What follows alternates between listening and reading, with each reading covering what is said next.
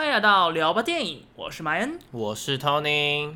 今天我们要来讲三部电影了。对，刚刚好三部电影，刚好可以凑我们的标题嘛？海陆空。对，你会讲海陆空？怎么了吗？我都讲陆海空哎。好了，对不是，这应该没差吧？对，不过那时候就是海跟空很明显嘛，陆我们犹豫了一下，不知道它符不符合这个。那边看完就很符合，反正他本来就在陆地上，啊，就是大部分片都跑在陆地上，不然想怎样？欸？对啊，可是他刚好也是三个地区的战争吗？三个有战争吗？有打架，都有打架。对，就是三个在三个不同的领域试着求生存的那种感觉。但我觉得三部我都觉得还好哎。一开始就告诉大家 还好，好，我们先到这边喽，谢谢大家。就是因为我们也是要分享这三部电影给大家，对啊，就只是刚好没有那么巨大的片，但是这三部片都蛮有趣之处。对，有可看之处，也有不好的之处。就先讲一下到底是哪三部好了。好，首先是我们的鹿啦，鹿代表，鹿代表是《战役轮回》，请说英文片名。等一下，我有这些。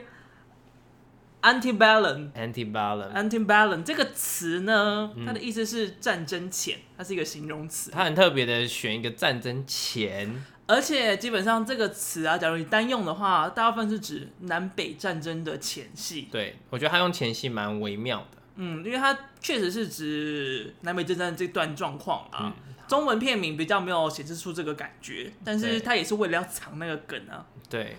然后空的话呢，是来自于韩国的特务搞飞机，对，搞飞机，原文不会念，请原谅我不念的原文。OK。然后海的代表是海雾啊，它 的原文就是海雾，就是中文片名跟原文是一样的哦，对啊，台湾片哦，恭喜。它的主题曲是 FIR 唱的哦，对，很有 FIR 的味道。我觉得有哎，很复古哎，那就是他连 MV 都很复古，宛如好像在听了一次 Lydia。我觉得 MV 改跟歌曲的感觉都是 Lydia 的感觉。不过这次男生蛮抢戏的。说他在开车吗？我是说唱歌，因为以前都是 F 那个 F 是吗？菲尔一个人唱比较多。但这次我我不知道是没有了，他有跟另外一个男歌手 fit，偶尔。对啊，我说这首歌吗？这首歌有跟另外一个男歌手 fit。好啦，就先从美国的这部《战役轮回》开始。好，那前面就讲了嘛，就是它的这个字词，就是 a n t i b a l a n c e 这个字，就是战争前的意思。所以它其实本片啦，就是在讲比较 focus 在南北战争的时候的种族议题。对，那它其实是一个现代的故事，它叫《战役轮回》。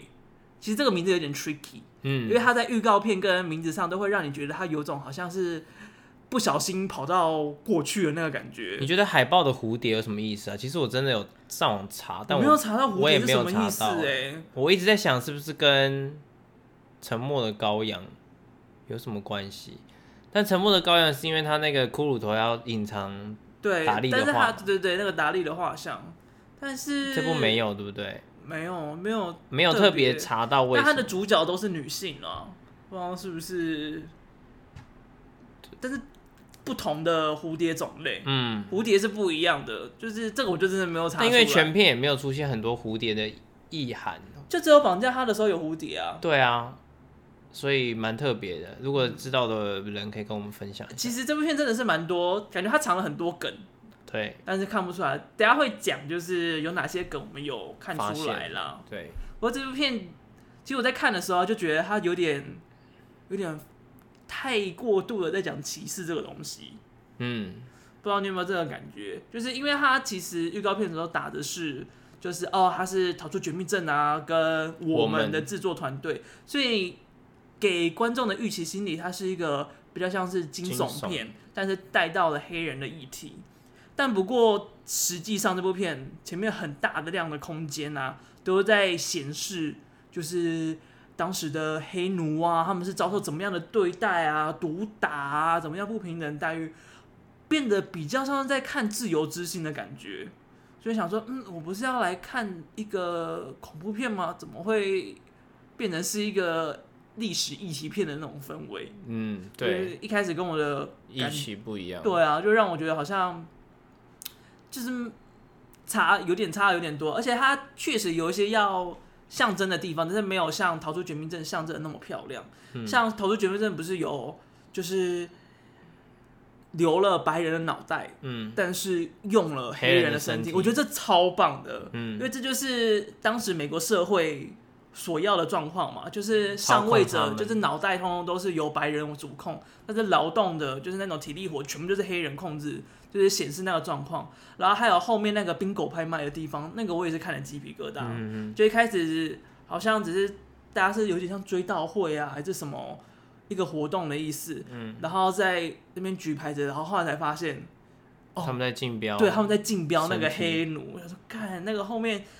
连接起来是真的给人家一个鸡皮疙瘩的感觉，就这部就比较没有这些东西出现了。我个人是没有这样的期待啦，因为我是一个胆小的人，所以我那时候就很怕它很恐怖。因为我那时候在家里看我们的时候，我是一直暂停，跟一直把声音关掉，或者是跟一直把电脑荧幕盖起来的。我们很恐怖，我觉得我们比我们蛮恐怖，逃出绝命镇营造的氛围恐怖。而且我觉得我们的恐怖女主角占了很大的功劳。对啊，而且她就像那个声音真的很恶心哎，超恐怖的。那个眼睛好恐怖，那个，那个他那个很嘶哑的，对对对对对，那个都超恐怖。我觉得他配乐也做的很棒，那个很像童声的合唱。嗯，对，所以我那时候就是。抱着希望不要这么恐怖的期待下去看，但是从头到尾没有恐怖的地方，完全不恐怖。你不觉得这就有点让人太失望了吗？对，如果你是要跟前面那两个比的话，但因为导演也不是同一位嘛，是制作团队都是 QC 娱乐做的。对，他导演是第一次指导，呃，是双导演啊，嗯、一个叫做克呃克里斯多夫。Renee，嗯，然后另外一个叫做，我想说，我们既然都没查导演，就不要讲导演是谁，就杰哈德布西。OK，有还是有，我还是有标注一下名字。他叫 Giraffe，还是你只是为了要方便你念而已？念音，因为我不知道怎么拼他的罗马拼音，他他的念音就是 Giraffe Bush。Giraffe 对，所以他的念音还蛮特别的，所以我把它特别标注一下。他的读音的部分，那除了导演他是长颈鹿是第一次知道之外，其实女主角我们其实蛮常看到她的。她之前有出现过，最知名的应该是关键少数了。对，然后她在那个月光下的蓝色男孩小小客串一角。我完全不记得她有在那部片，就是他演阿力，就是教他游泳的那个。阿力是演员的名字。对，就是呃《Green Book》里面的那个男主角。对，爵士钢琴手那个男演员，他在。蓝色男孩那个角色的女朋友，嗯，对，但是他演过这么多片，但他其实是第一次主演电影。对啊，而且我觉得这部片里面他呈现的，我觉得他有撑起来，因为他两个角色，他不应该不是说两个角色，他同一个角色，但是两个状态差异超大的。对，一个在就是以服装背景来讲是现代的那一个，他就是一个。黑人跟女性的意见的领导者，对，他就非常的敢于发声啊，非常的自信啊，然后调侃的感觉都非常的自若。嗯，但是在比较黑奴那个身份的时候，不止造型上差很多，差到会让人想说这个是同一个人吗？而且还压抑到不行。对，他就会一直跟你说，嘘，就是我们要低调，闭嘴，不能讲话。我们要等待时机，嗯嗯嗯，就是那个完全不一样的氛围呈现的很好，那就是那个压抑的感觉啊，那个害怕的情绪啊，就是接近崩溃的那个边缘，嗯，都给人很大的压迫感。我觉得，呃，音乐带来的压迫感是蛮不错的，但是蛮大一部分也归功于，就是它叫做贾奈尔·梦内，嗯，Janelle Monáe，嗯。我不知道蒙内是哪一国的字了，因为它有一撇在上面。法文吗？嗯，听起来蛮法的。不过我觉得他这个算暴雷吗？就是他，我觉得他有呈现出一个点，就是，我觉得我们已经算是暴雷了。他有呈现出一个点，就是你在一个状态下敢于这样讲，但是如果这件事情真的发生在你身上的时候。我觉得不是这样哎、欸，真的吗？我觉得是它呈现出来那个敢讲跟不敢讲的差异，是因为时代。可是刚刚你讲的，就是都是发生在，都是发生在现在，但是那个环境是不对啊。所以我说，当这个环境的状况下，遇就讲难听一点，这会扯到花木兰。就是如果你要在乎宗旨的话，就不能讲那个话。对啊，但是我觉得这跟那个还是不太一样哎、欸，因为他在等待时机，他在等待时机啊，他还是要反抗，但是反抗的方式不一样。一个是你要等待时机的成熟，他才有办法进行反抗这些，因为他贸然反抗的话，绝对是必死无疑嘛。嗯、然后他也，他其实片头就显示，就是他曾经有有逃过，然后害死了其他人。嗯，所以这也是他为什么这么需要等待时机的原因。嗯，虽然后面看不出来到底在等什么啦。嗯，对啊，因为他其实也没有太大的明显在计划什么。对啊，我觉得这真的，而且他有一点半。放弃的感觉啊，你不觉得吗？你说后面啊，就有点见机行事啊。然后我说他一别人一直在求助他，然后他一直说拿耶或是什么的，但感觉他也没有在计划什么。他就只有可能就是要等那个那个用油磨到没声音吧，就是让门不会滴滴叫，发现哪个木头不会踩出声。但我觉得那个踩木头感觉他已经很熟练了啦。对啊。就是可能就是等门吧，嗯、我没有仔仔细听说，这每一次门都没有发出声音，但是感觉他就在，嗯、如果说要等的话，就只有等门这件事情。因为你看他在转折那个桥段，其实拍的真的非常漂亮，就是拍他的脸，然后他就写，他就讲说 tonight，this must end tonight，、嗯、然后那一幕拍的超级漂亮，因为想说哦，接下来有个大计划要来了，就没想到根本就没有什么计划，对，就让人家有点失望。失望嗯，所以我以为会很漂亮。我很漂亮，烧人还蛮漂亮的。嗯，我觉得他那个自由女神像的那个东西蛮蛮蛮有画面感。但是我觉得那一幕又那个是见机行事啊，因为他很刻意就是要营造，有点太刻意的时候，就会让人家觉得太多了。对啊，因为他前面就是有种分秒必争要逃出去，但然后到那边的时候，他就是很慢慢来，然后慢慢点。火啊但当成剧照就很美。其实那个当下的那几秒，单看那几秒走路的时候也很美。对，我觉得他应该就是，但整体过程这样看下来，就是他不要整个拍出来，他就是点火，然后接下来就是就是就是走了那一幕，就会觉得人家觉得哦，很快就变成这样，因为他就是拍他就是，他说不定可以用像第一幕那样，用大量配乐盖过环境音，然后就呈现那个，但那个镜头很长哎、欸，我说他不要用镜头，就他用剪接方式，但是他不要拍出。当下烧的过程，还有里面的人鬼吼鬼叫的过程，哦、他就拍用剪的方式。但是我觉得那个鬼吼鬼叫是要给观众爽的啦，因为就有种感戏呀，终于换你们死了。可我个人还是觉得太便宜他们了。我也是，哎呀，活活烧死应该很痛苦吧？这样还太便宜吗？你看前面女主角受那么多，对啊，她还被烙印，身体、肉体跟心灵的创伤。My name is Eden，就是被被烫到逼出来，还要讲出他是 Eden 这句话。对，所以我真的觉得太便宜了。然后刚才讲前面那一幕就是片头，哎，片头还没讲吗？嗯，片头我觉得做的超级漂亮，那个长镜头漂亮，但对，就是第一个给人的那个 punch line 的感觉很棒啊。嗯，就是他的也很明显的表达出来他的议题是什么，跟他要表达出来的那个恐怖的氛围是什么。就他最一开始就从看起来很漂亮、很美好的白人家庭，有小女孩在那边跑，然后妈妈就站在阳台上面跟小女孩对话，这种很慈祥的画面，然后慢慢的把镜头推往黑奴正在住的家，然后最后逐渐逐渐带到那个黑奴倒在地上，然后在那边哭喊着啊，然后被那个将军用枪抵着，最后那个黑奴边被逃边逃亡。然后最后被砰这样枪杀掉，嗯，就是直接显示出来白人跟黑人的处境的截然不同点。嗯嗯嗯，我觉得他就是这个 punchline 真的做的超漂亮的，嗯，超值得赞赏一下。这部片他埋了还蛮多梗的啦，就是一些文化彩蛋，但是真的是不知道文化人应该会很难懂。我们有尽力的去查了一些，对，但是不能够说就是全部都知道，嗯，因为毕竟南北战争其实这个历史是还蛮大的一个点，嗯。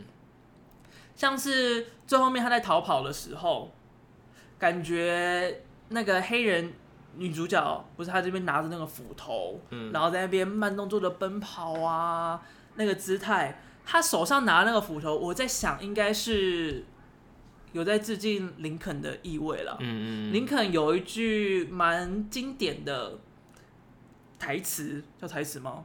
名言金句，就是如果给我六个小时砍下一棵树。我会用前面四个小时把斧头磨利，就是在等待嘛。对，就感觉就是在他讲说他在等待的时间，终于让他等待到，所以他把斧头砍了下去，然后拿着斧头，就是要成大，要成大是要沉得住气。对，就有种国父的感觉。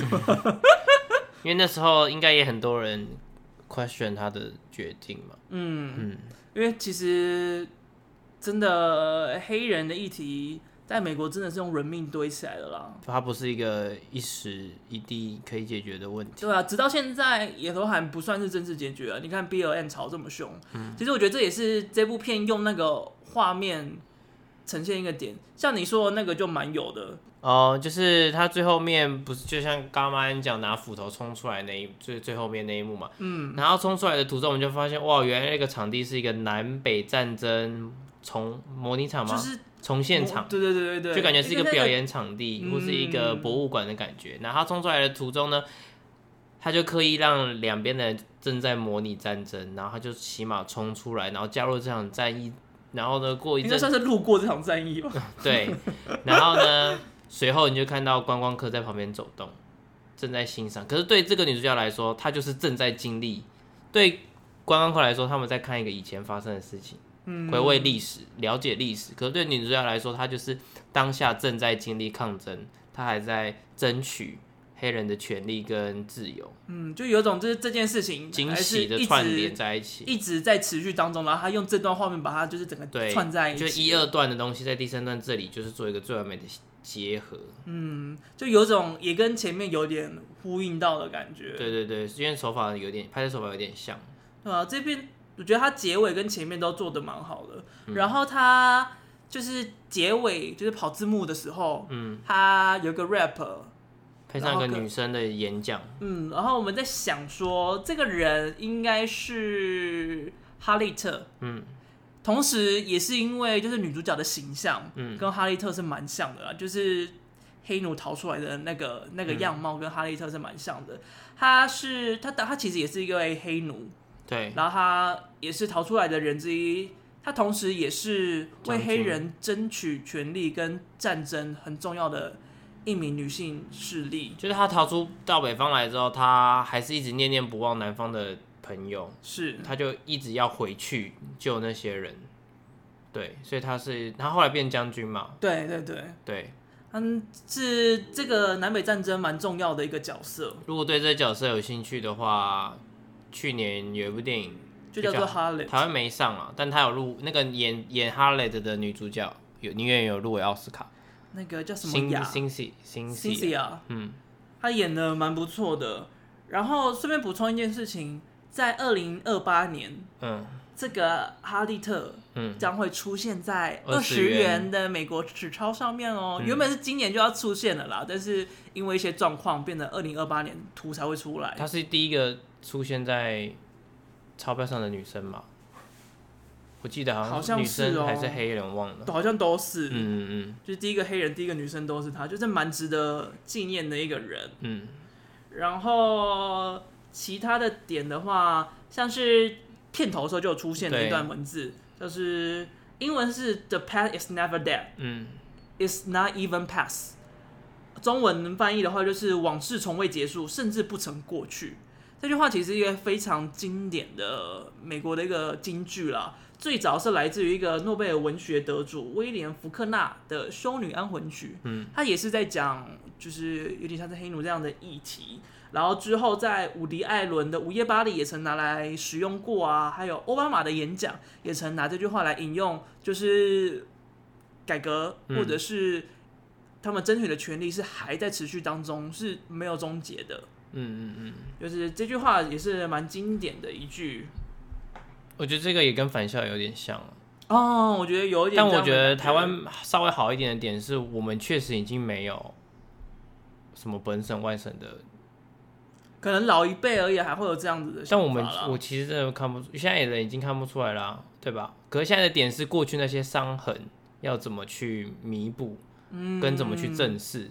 这是台湾现在的议题，就我觉得跟比美国的状况好蛮多的吧。是啊，像那个女主角贾奈尔·梦内，嗯，她就有讲说，她希望这部片就是不仅仅是看娱乐的，她也希望是教育观众，能够让观众跟朋友啊，就家人看这部片之后，有一个管道可以去讨论这段令人不安的历史，甚至去修复或者是正视这段历史带来的伤痕。嗯，其实那个 Q G Q 哎 C Q C Q C Q 他们这三部片就是我们。然后逃出绝命镇跟这部其实都有这样子的感觉在，对，就也跟你说的跟返校有点像啦，就是我们现在或者是比我们在更年轻的人，学生们可能完全没有办法理解那个时候居然会发生这么恐怖的事情，而且也就是我觉得这也算是一个转型正义的管道吧，嗯，让我们就是以不同的面向去看这段历史。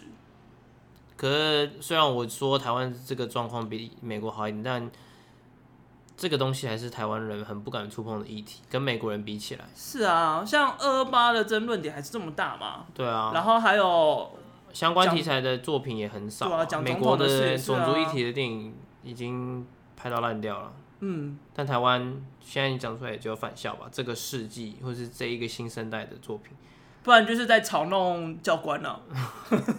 教官很多次都会被嘲弄了。对啊，教官也是一个。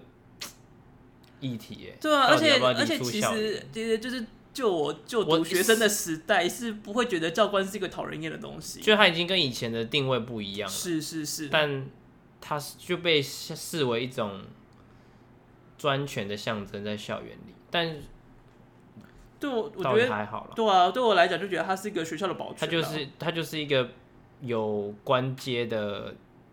教务主任，对吧？以前国中没有教官，就是机车就教务主任啊。机车，机车的就是教务主任啊，还学务主任啊。学务主任就是会管你有没有迟到啊，管你衣服啊。对对对对。他现在就只是变成一个有关阶的啊。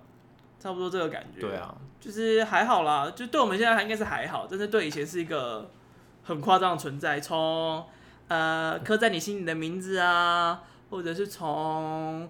男朋友、女朋友啊，女朋友、男朋友哦，女朋友、男朋友都可以感觉得到。啊、然后接下来就是飞哎、欸、空的部分，特务搞飞机。Yeah，很多人说，很多地方说，就是这部片跟你看嘛，他是不是也是打着机不可失的名义出来招摇撞骗？是，他甚至连团队都没有，他只说爆笑程度上面，我觉得根本没有超越。我觉得机不可失是真的。我觉得应该算是韩国搞笑片这种类型搞笑片的蛮顶标、蛮高标的。嗯，就是学分大概九十九积分。不过其实《机不可失》也是一个令人无解的、无解不是令人不解的那个叫什么卧底任务啊？你怎么可能为了对啊？他就是很好笑，但你会觉得很有点啊，就是因为那些人都有点智障、智障的，所以会干出一些智障、智障。不过大家应该没有发现那个男主角。机不可失的男主角就是演七号房礼物的那个弱智爸爸。我没有看七号房礼物，哦、七号房礼物就是那个弱智爸爸。好哦，好科普没有，随便提一下。然后透过搞飞机要讲这部片，我真的觉得女主角才是太厉害了。这位女主角都要严正化，OK？她看起来大概快四十或四十出头，但其实已经五十一岁了。然后她里面很多打戏也是自己来，是韩国人都很会表保养吗？你看池池镇也保养的蛮好，说不定就很会整啊。它里面也有那李光洙就长得超超老啊，李光洙吗？对啊，李光洙，李光洙。你有看最新的 Running Man 吗？我就已经很久没看 Running Man 了。那一集就是他们有一个那一集的状，那样就是他们两个人一组，然后呢，制作单位会讲，他们可以问问题，然后制作单位会讲那个人的。脸部特征，uh huh. 然后他们要画出来之后，让另外一个没听到的人去找是现场的工作人员的谁，就现场的人都有可能。然后呢，全全说明就问了一个问题，说他的脸型如果用水果形容像什么？然后呢，PD 就说，呃，有点像烂南瓜还是烂小黄瓜，我忘了。他说李光洙吗？没有，他先讲这个，然后画完画完画完之后，他们那一集请了两个嘉宾，一个是真正的刑警。就是犯罪都市的真实人物，哦、犯罪都市你有看过吗？马东锡。有然后另外一个是专门在观察人的状态，侧画师吗？侧写师。对，然后有你那个人就马上贴李光洙，然后答案就真是李光洙。看好强哦，但是但是李光洙也太他就听到说自己的脸型是有点烂掉、烂烂的南瓜，心里就，但他他常常都会这样子啊，什么之前之前那个谁来啊，然后就是形容每个人。然后也是那个女生就说她是信封或者是长长的狗屎 之类的，对啊，他的角色就是没有被形容成好的东西，而且为什么题外话这么多啊？好来，好这个严重化呃就是他在里面他就演这个特务嘛，嗯，但他原本不是特务了，哎，他应该说他原本是特务，但是他原本原本是北韩的特务，但是他已经退休了，然后在南韩过着一个清闲的生活，有点。不让人家知道他的过去。对对对，然后就当一个菜市场的大妈，做着麻花卷，看起来很好吃的模样。然后他在里面原本都有点北七北七，好笑好笑的。直到上飞机的时候，要救他的老婆，哎，不，要救他老公跟小孩，才显示出来那个认真的表情。发生劫机事件这样。对，当下那个原本还很慌张的模样，然后突然就是决定认真要起来的时候，那个 take 脸。就是直接他原本这样，然后到他冷静的看着镜头，哦，那个心境转折做的超级顺，超漂亮，就是浮夸但又幸福于人。对，我觉得这这这不是一个一般就是搞笑演员能够办得到的程度。嗯，就去查，然后大家都说他是韩国的国宝。我想说，应该不会有女艺人听到说自己是国宝是开心。韩国很爱把人家冠冠上国民跟国宝级演员呢。他刘在石就是国宝级国民主持人啊！哦，我还以为国宝级主持人呢。有有，应该就是国宝级，就是更老的感觉。啊、所以想说他听到应该不会开心吧？而且一个国宝级主持人，呃，一个国宝级的演员没有红那么红。他在韩国好像是蛮对啦对啦，跟现在刘在熙就是全国的全世界大部分都因为 Running Man 啊，对。然后哎、欸，但是 Running Man 的那个老虎哦。新中国，他看起来好像没有变很老哎，对啊，就是他最最没有变老，他应该是因为有健身了，他应该是因为有健身，大鼻子也是没有变老的人哎，我觉得看他上次以前的样子嘛，上次那个怀旧特辑啊，不是不是那个那个美国人演死侍的那一位去了那一集，然后听到那个真正年纪，我真是吓到了。哦，对啊，你不知道吗？靠，我不知道啊，金钟国快四十啦，三十八吧？不是啦，就是大鼻子五十几岁啊，大鼻子五十几啦。对啊，看不出来，他一岁还两岁，真的看不出来。我觉得真的吓到，这是韩国人，真的比较会保养，还是真的是亚洲人比较会？亚洲人都看起来比较年轻，但是他的连我都觉得他看起来太过年轻了。是没错，我一直觉得那个海报的男主角的侧面很像，很像慈禧镇。我觉得也有点像，但他不是，他是，我写在哪里啊？天哪，呃，哎哎哎。好了，我看这里好了，他是普心雄，嗯，大家就听我拉长音拉了，他就是戴粗框一戴粗框眼镜，然后都会觉得对，就这么有那个氛围。然后，但是他没那么高了，普心雄很高，嗯，感觉出来。然后普心雄在里面也蛮好笑的，就他演一个，他也算是一个特务吧，就是他是专门那种用电脑那种骇客，嗯，然后他也是有点憨呆憨呆的，嗯，他在里面跟。就是我们的严正化女主角，嗯、然后还有另外一个北韩的特务，嗯、他们有一种三角恋情的感觉。就是原本那个北韩特务好像要来就是抓抓他老婆的，就没想到就是他们两个居然到后面居然变成一伙，嗯，然后讲话就有种。含情脉脉，就是那种哦，回忆当年是怎么样的情绪？为什么你要背叛我？明明就那么喜欢你，就是这种感觉，然后就让他听得很不爽，然后就会那些破口大骂说：“嘿，你在干什么？这是我老婆，你调戏个屁啊，怎么之类。”据说大部分台词都是他即兴出来的，所以感觉出来这个人演话老师他蛮适合，怎么会有那么多话？因为他的台词是真的都蛮好笑的。嗯，它里面真的有蛮多的，就是藏在背景后面的笑点，就譬如说坏人里面。就是他们的代号，就是在飞机上啊，执行任务都要讲中文，就假装自己是外国人嘛。然后就有一个人，就是他不会，他不会讲讲中文，他就只会讲韩文。说，呃，我只会讲韩文怎么办？他就说，那你就都不要讲话。然后叫他们在讨论任务的时候都用中文讲的时候，他就一直用韩文说，所以到底现在是什么状况？然后一直被人家捂住嘴巴、或者打脸啊什么之类的，呃，各种各种超可怜状况，里面就很多很好笑的配角。嗯。那他但是有点花太多时间去铺陈他们了，哦，有点模糊焦点嘛。对，有点模糊焦点。那那他毕竟是一部动作片嘛，是他动作的方面，欸，打戏很精彩诶。你觉得他的动作喜剧有有点像成龙的风格吗？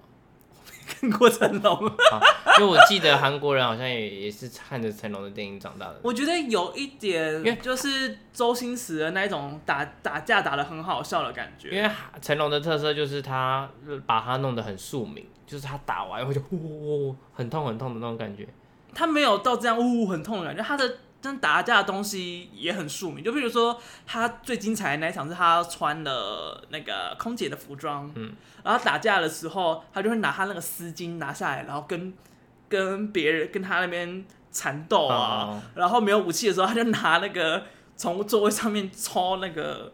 magazine，magazine、嗯、是杂志，杂志出来，然后就啪啪啪像打小孩这样打哈，就是会用周边的东西。对，那个打就真的是打的还蛮好笑，蛮精彩。韩国已经慢慢发展出自己独特的动作喜剧，嗯，而且他真的是梗接的很多，像他最后面还有一个人叫做金南吉，嗯，他也是一个蛮有名的演员，他从头到尾就睡死在飞机上面，嗯、然后他其实是真的这个飞机卧底的特务。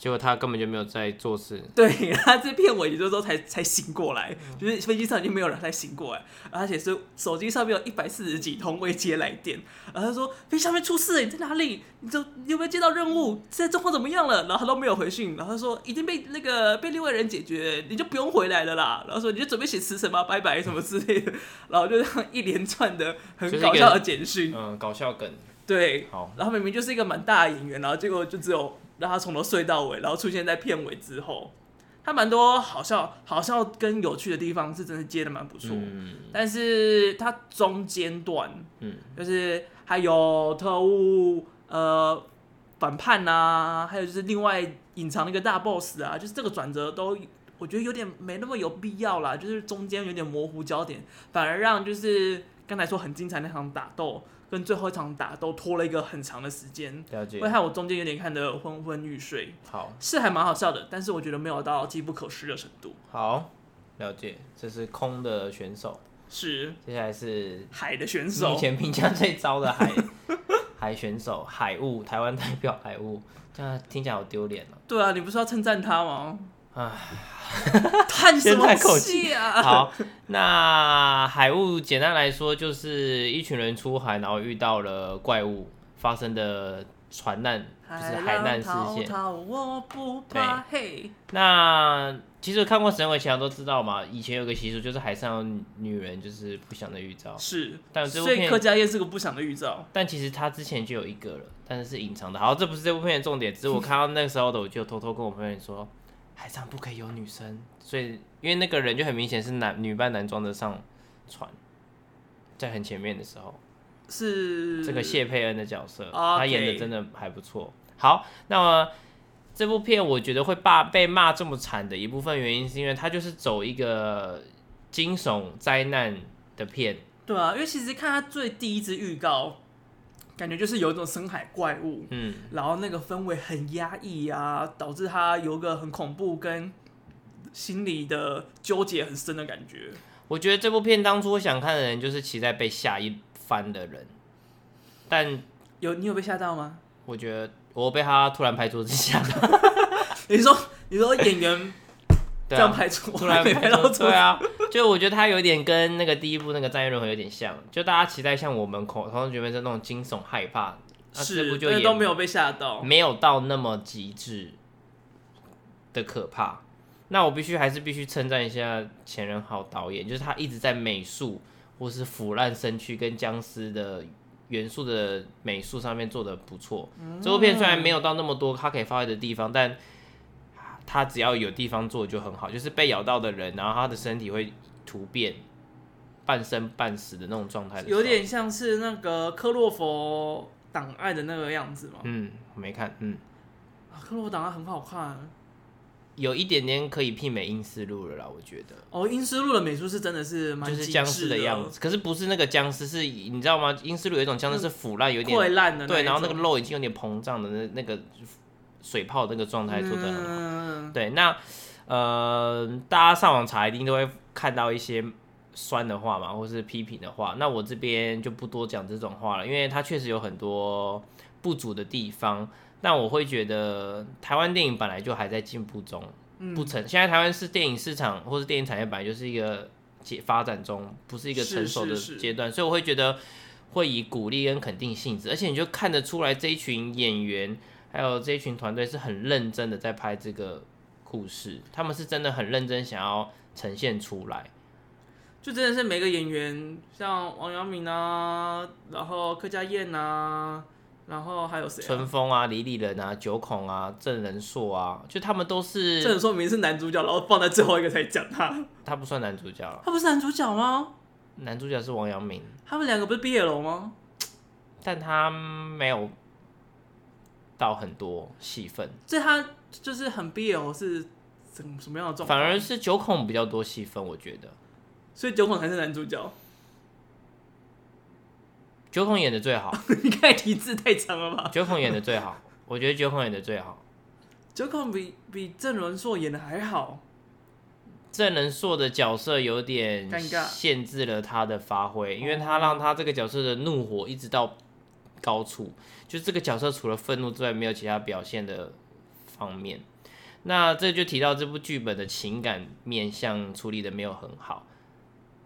他让所有的角色的情感面向都太单一了，就是生气就生气就生气，不高兴就不高兴，对，哀伤就哀伤。他没有那个矛盾点。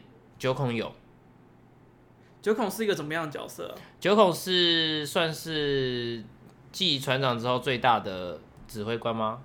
副船长、喔、也不算副船长，他有点像在修东西的机师吗？呃，机轮机轮对，好像是，对对对对对，然后。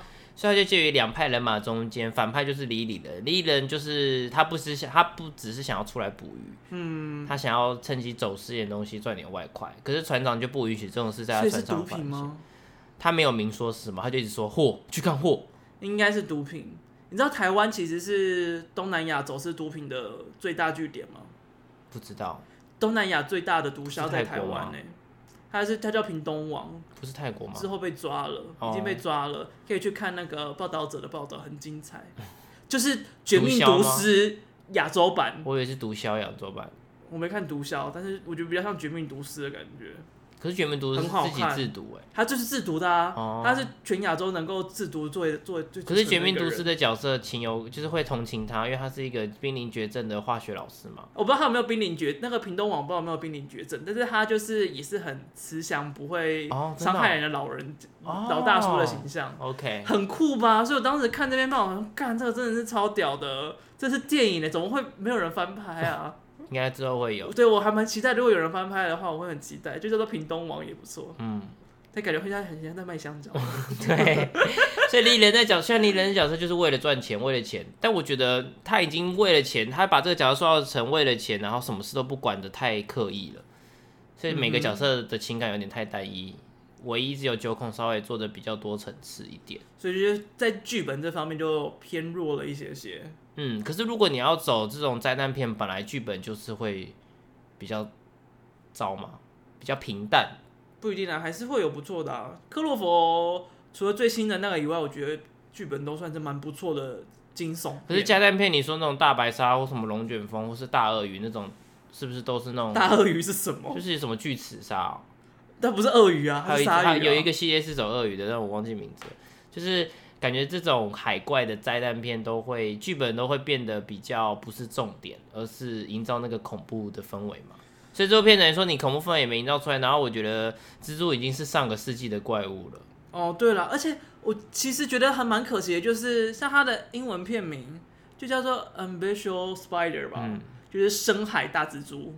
我觉得你要报蜘蛛没关系嘛，因为大白鲨、巨齿鲨其实都知道是鲨鱼啦。重点就是你要把这个东西真的做到可怕，或者像你刚刚说的，就是要么就是不要出出现的太早，或者出现全貌，隐隐约约的，对，看不清楚的最可怕。对，我所以我觉得他没有做到这件事情，而且他做的一个很奇怪的事情是粘液，他一直用粘液这个东西去代表蜘蛛好像在附近，大量的粘液，所以它其实是瓜牛。蜘蛛会有粘液吗？然后它的蜘蛛丝弄得很像。万圣节廉价蜘蛛应该不会有蜘蛛丝吧？万圣节廉价鬼屋的那种蜘蛛丝，可能可能临时没买到，所以只好拿这种来挡。嗯，所以就是我会还是觉得很肯定，因为我之前跟马安讨论的时候，我就说，我觉得你不可以，不是不可以，就是台湾已经很努力的尝试这种题材这种片了，然后大家一直骂，然后又不赚钱，风评又不好，然后呢，大家就想说，那干那没有电影公司愿意投资这种吃力不讨好的工作，然后就竞拍一些烂到不行，但是赚很多钱的贺岁片。还有贺岁片的年代差不多过了，希望是。至少大我鲁莽后好像就没有听到什么贺岁片。亮试试之后就稍微比较没有了。嗯，至少今年是没看到贺岁片了。但也不要一直拍情情爱爱，除非你拍的有趣或是有特别的视角。对啊，我还蛮希望就是有更多有趣的剧本，因为像今年就出现蛮多有趣的、啊，逃出地法院嘛。嗯，然后怪胎其实也蛮有趣的。对，但我们访问那个一凡导演的时候，他也说。那个、啊、台湾的资金是希望台湾的电影产业现在就是希望看到快，然后又有成绩的东西，嗯、所以他一直想拍歌舞片，也可能没办法。歌舞片啊，功夫片啊，对，武武装哎，武古装都太困难。你看怪物片，台湾也不多吧？你觉得怪兽怪兽那个怪怪怪怪兽算怪物片吧？怪怪怪怪物，它应该不算怪兽片啊，它应该算是僵尸片，妖怪。怪物，但它，嗯，但是他那个做的，我觉得他我那部我还蛮喜欢的，嗯，虽然是蛮中二的，但是本来就是要一个中二的感觉嘛，所以我觉得我是鼓励性质的肯定他，对啊，这应该是台湾第一次出现这种类型吧。其实钱人豪之前就很爱拍这种末日风格的电影，但其实大家都不知道嘛，嗯、什么弃城啊，就是好像没有特别听过、欸，嗯。嗯但我一直觉得他在美术这一块都做得蛮好，虽然他的电影评价一直都不好，但我觉得他还是有坚持住了。嗯，蛮认真的一个导演。嗯嗯嗯，就是因为你知道吗？我以前也是走音乐，我以前也是常常，我高中社团、大学社团都是走这种创作表演的。嗯，然后你就能够感受到一群人从无到有的表现出来，然后当你是身历其境的人，不管这个成品多好多糟，你都会觉得。我至少做到了，就是我我这是这是我努力出来的结果，而且我也有拍过片嘛，就是也有尝试过，然后就会觉得说当初的想象跟实体的设备或是实体的技术已经是差很多的，对，你就必须取舍掉一些东西，所以没有办法做到你想象中的那一百分啊。对，所以我就觉得我有被他们的认真感动到，我能感受到那个认真感，演员真的很努力，其他人呢？我看不到幕后的人啊，我看不到幕后的人，就是演员的这一份真诚，我我却很很能感受到。如果有兴趣，还是蛮推荐可以进戏院看一下的。嗯，毕竟这是一个不是啊？你看《玩命关头》的剧本也烂到不行，你们大家还不是买？哎、欸，我没有看《玩命关头》，是不是这样子？啊，他也是走一种很浮夸的特效啊，哪有机车可以？哪有车子可以在那边，对不对？天上飞吗？还用降落伞然后运下来。降落伞运汽车，然后就是从飞机上掉下来，然后就开降落伞在空中这样飘下来啊。那降落伞应该超大一个。开场啊，然后或者是从这栋大楼，这个应该是比较可能啊。从这栋大楼，你你讲柯南也有，柯南后面也越来越浮夸啦。柯南那是双子星大厦之后，我就会觉得大家对台湾电影太严苛了，然后又希望台湾电影不要一直拍烂片，但是台湾的观众取向买不买单就已经逼的电影厂商只能拍烂片了。这哎，是啦，是有一点点无奈啦，而且你也不能说观众很错啊，因为毕竟钱就有限嘛，能看的电影就这几部。嗯，就是对于观众而言，他们大部分的观众也还是没有一个，其实他既然这么多选项，当然是选他觉得最值得他看的那一个啊。不然就是像韩国一样，先拍一些议题性跟种族性强烈一点的东西。但我觉得跟韩韩日应该很难比，因为韩日其实保护国家的文化还保护的蛮重的。台湾是有点太接受各种外国的片，而且韩韩国的政府是每年投资在娱乐产业的钱是很大量的，啊、比车子还要比那个工业已经还要比其他的工业还要多，因为他们发现韩流这个东西能够。吸吸钱的能力是很强因为本来文化这个出产其实是一个非常重要的，可以带到其他各种产业都非常的。所以他们就大量投资韩剧啊，对啊，希望台湾也可以多投资一点呢，啊。有点久了，不过我现在进电影院看到你有你有看到吗？就是那个国片的广告，什么国片广告？就是它会出现今年确定要上档的国片，然后就会把它像金马影展那样把片花剪在一起。哪一个哪一个电影院啊？我都是去新剧秀才看。我去的都有，还是我看国片才有？哎，没有，我看《战役轮回》的时候也有啊。我没有看到哎、欸，就是一起挺国片二零二零这样子，一起去秀泰的时候看两部，我也是去秀泰啊。嗯，哪里说嘞？然后我就觉得很感动，就是里面会有今年确定会上的国片。今年几乎所有国片都看了，目前为止。可是你看那个预告，你就发现它很多片还没有消息，还有还有很多还没有消息的。还有一部动画片，然后莉莉人还有一部叫做什么海怪啊，还是什么怪？海怪山怪。那个，那莉莉人今年也太多电影了吧？